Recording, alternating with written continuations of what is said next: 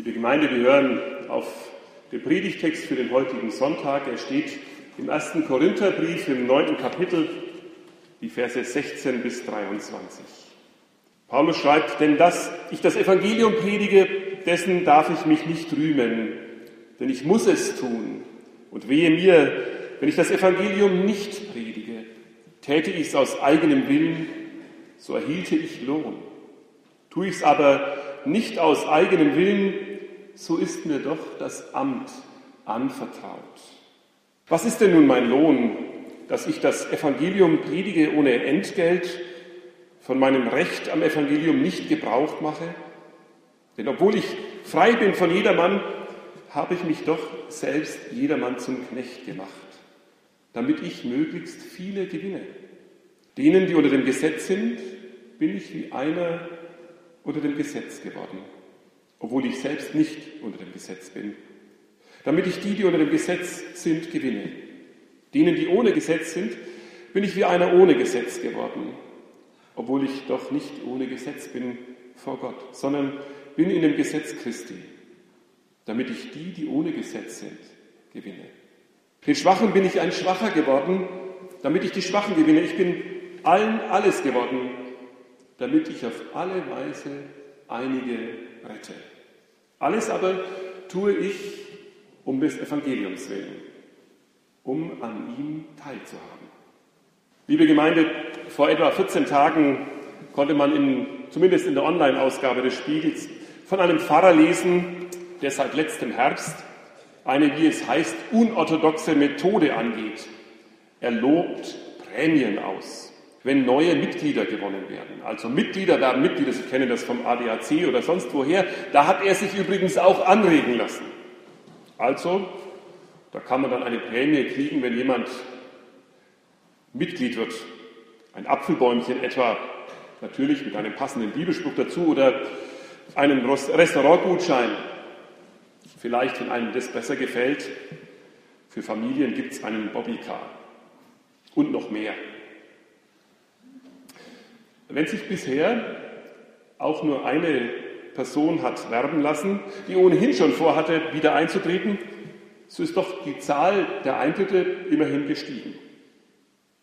Es gab einige Diskussionen in der Kirchengemeinde, so erzählte er auf Nachfrage der Journalisten, doch der überwiegende Teil reagierte positiv. Keine Sorge, ich will das nicht hier einführen, aber ich will es nur erzählen, als Einstieg auf den Text von Paulus hin. Was ihm gefällt, sagt er, ist seine Gemeinde, die Menschen sind offen für Neues. Ein Jahr lang wolle man nun diese Aktion ausprobieren und sehen, ob man damit den Rückgang der Gemeindeglieder nicht nur bremsen könne, sondern die Bilanz soll wieder positiv werden.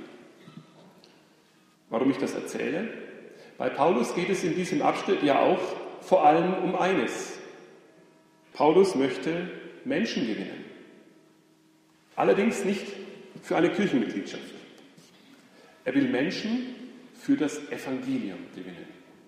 Paulus stellt gleich von Anfang an sehr deutlich wahr, dass er das Evangelium nicht dazu benutzen möchte, um selbst Ruhm, Ehre oder etwa Geld zu verdienen.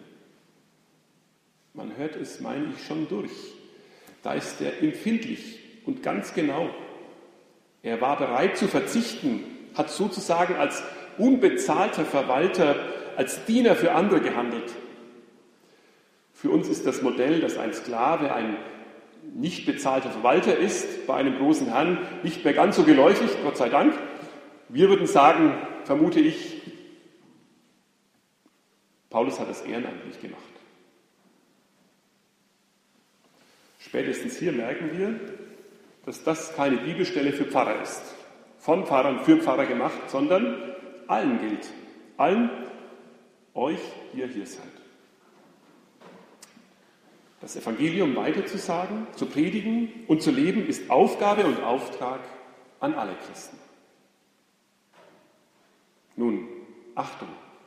Worauf kommt es Paulus an beim Leben und Predigen des Evangeliums Vergessen wir das nicht. Das Evangelium ist kein Mittel zum Zweck für uns Christen. Es ist nicht uns in die Hand gegeben, damit wir uns selbst etwas schaffen. Das heißt, wir predigen es also nicht, dass wir gut dastehen. Auch nicht darum, dass wir als Gemeinde etwas Besonderes sind, weil wir gute Zahlen haben oder besonders fromm sind oder modern oder was auch immer. Das Evangelium, so lehrt uns Paulus, darf kein Mittel zu unseren Zwecken werden, sondern andersherum. Wir Christen sollen das Mittel werden, durch das Menschen das Evangelium hören, verstehen, aufnehmen und glauben. Wenn durch uns das Evangelium das Herz von Menschen berührt und bewegt, dann werden wir, wie Paulus es auch ganz am Ende schreibt, sehr deutlich, Teil des Evangeliums werden.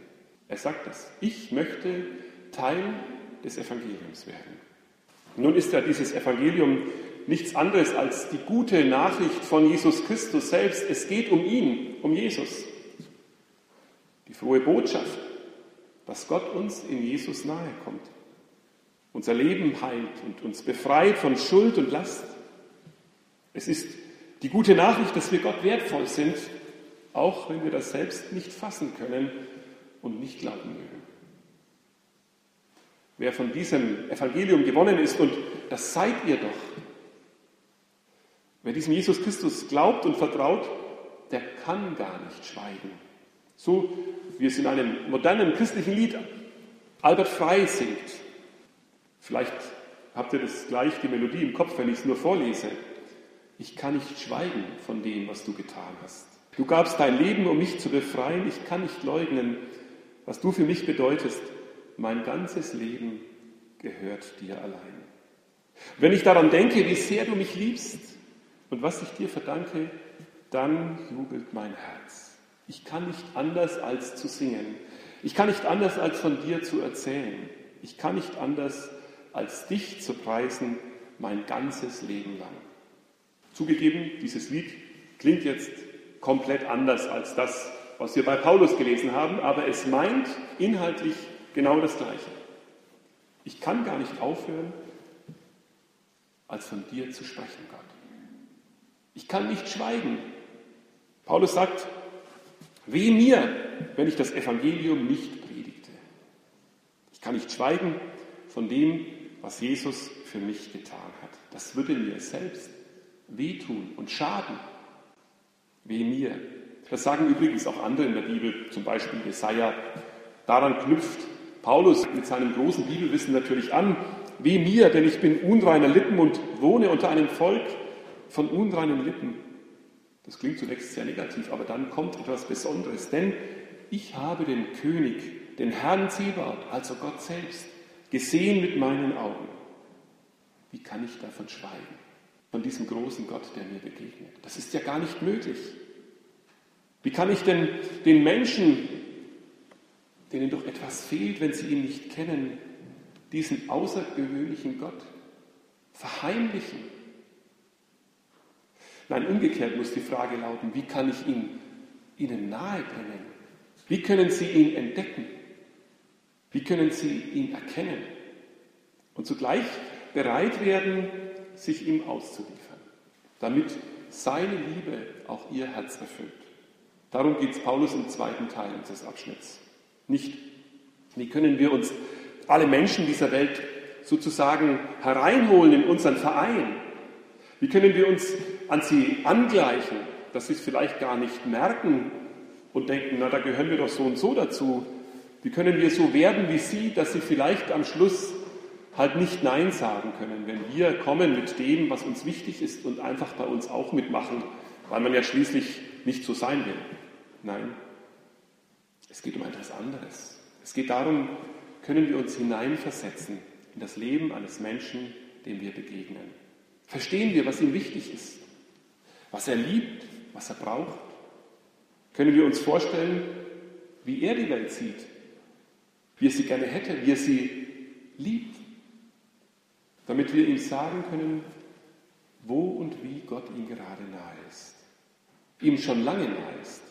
Wie sehr er die Antwort, wie sehr Gott die Antwort auf seine Sehnsüchte und Fragen ist. Wie Gottes Heiliger Geist sein Herz berühren und regieren möchte. Wenn ein Missionar davon erzählt, Dass schon nach einem Gespräch, vielleicht an einem Abend, Menschen das Evangelium verstehen, sie Jesus Christus ihr Herz öffnen, Fragen stellen und Glauben wagen, dann ist das schon eine ganz besondere Geschichte, liebe Gemeinde. Aber auch die anderen Geschichten sind ganz besonders und wichtig. Das sollten wir nicht vergessen. Wenn wir hören, dass Menschen eben nicht so schnell bereit waren zu glauben, dass es ihnen gar nicht einleuchtet, dass sie ihre gewohnten Wege nicht verlassen wollen, aber da ist ein Christ, der ihnen das Evangelium nahebringt, in denen er bei ihnen bleibt, mit ihnen lebt, mit ihnen spricht, sie besser kennenlernt, ihre Vorstellungen verstehen lernt, verstehen lernt, was ihrem Leben bisher Halt gibt, was ihre Fragen sind. Und dann, nach einiger Zeit, vielleicht nach Jahren, ergibt es sich, dass Menschen die Augen aufgehen. Sie sehen klar und deutlich, auch durch das Leben und Reden eines anderen Christen, wer Jesus für sie ist. Er ist die gute Nachricht, das Beste, was ihrem Leben passieren kann. Mir fällt da immer wieder neu James Evans ein, ein alter Indianermissionar, 19. Jahrhundert. Er hat die Indianer so sehr geliebt und deshalb hat er ihnen von Jesus erzählen wollen. Und er hat es tatsächlich erlebt, dass es welche gab, da war es ein Abend am Lagerfeuer und ein alter Medizinmann sagt zu ihm, der, von dem du erzählst, das ist doch der, von dem ich ein ganzes Leben lang erwartet, dass er zu mir kommt. Aber so war es nicht immer. Das war die Ausnahme. Oft war es eben trotz aller Liebe nicht leicht, weil die Indianer sich gewehrt haben gesagt haben, damit können wir gar nichts anfangen. Das wollen wir nicht. Wir wollen das so machen, wie das unsere Väter gemacht haben. Und so war es eine große Herausforderung für ihn. Er musste jeden Indianerstamm, eigentlich jeden Menschen neu kennen und schätzen lernen. In einem Stamm wird er ganz besonders schlecht behandelt. Er ist in ihren Augen, nicht erschreckend, 19. Jahrhundert, weniger wert als eine Frau und ein Hund. So behandeln sie ihn. Aber als eine der Indianermütter sieht, wie er ihrem sterbenden Kind beisteht, und das Kind im Glauben Trost findet im Sterben, da verändert sich erst ihr Herz und mit ihrem Herz das Herz ihres ganzen Stammes. Mit einem Mal verstehen sie, was er sagt. Denn er hat auch seine Sprache an ihre Welt angepasst. Er hat diesem Kind erzählt von dem verlorenen Schaf, dem der gute Hirte nachgeht. Aber nun haben die an einer Küste gelebt und Schafe gab es da nicht. Aber ihr Stammestier waren die Robben. Und so hat er von der verlorenen Robbe erzählt, dem Kind. Und die haben plötzlich alle verstanden. Ja, das ist das, was wir so schätzen. Die Fürsorge der Mutter für diese Tiere. Das war unser wichtiges Bild. So wollten wir füreinander da sein. Und sie haben verstanden. So sehr, wie wir das wollen. Und noch viel mehr ist Gott für uns in diesem Jesus. Mit einem Mal waren die Türen der Herzen offen. Es war ihnen einleuchtend und klar. Diesen Herrn, dem öffnen wir unser Herz. Liebe Gemeinde, das möge Gott uns schenken. Das, was Paulus uns schreibt, dass das Evangelium nicht ein Teil von uns ist, nicht auch zu uns gehört, sondern dass wir alle Teil des Evangeliums werden, dass Menschen getröstet werden Vielleicht in ihrer letzten Stunde, vielleicht auch in einer Not. Aber nicht nur das, dass ihr Trost und ihre Hoffnung im Leben und im Sterben dieser eine wird, Jesus Christus, das Evangelium unseres Gottes. Amen. Lasst uns in der Stille beten. Jesus, wir wollen dich verstehen. Du hast die Menschen verstanden Du hast in ihr Herz gesehen und du hast sie geliebt. Schenk uns von dieser Liebe für die Menschen um uns herum, dass sie spüren, wie großartig dein Evangelium ist. Schenk uns, dass wir Teil deines Evangeliums für diese Welt werden. Amen.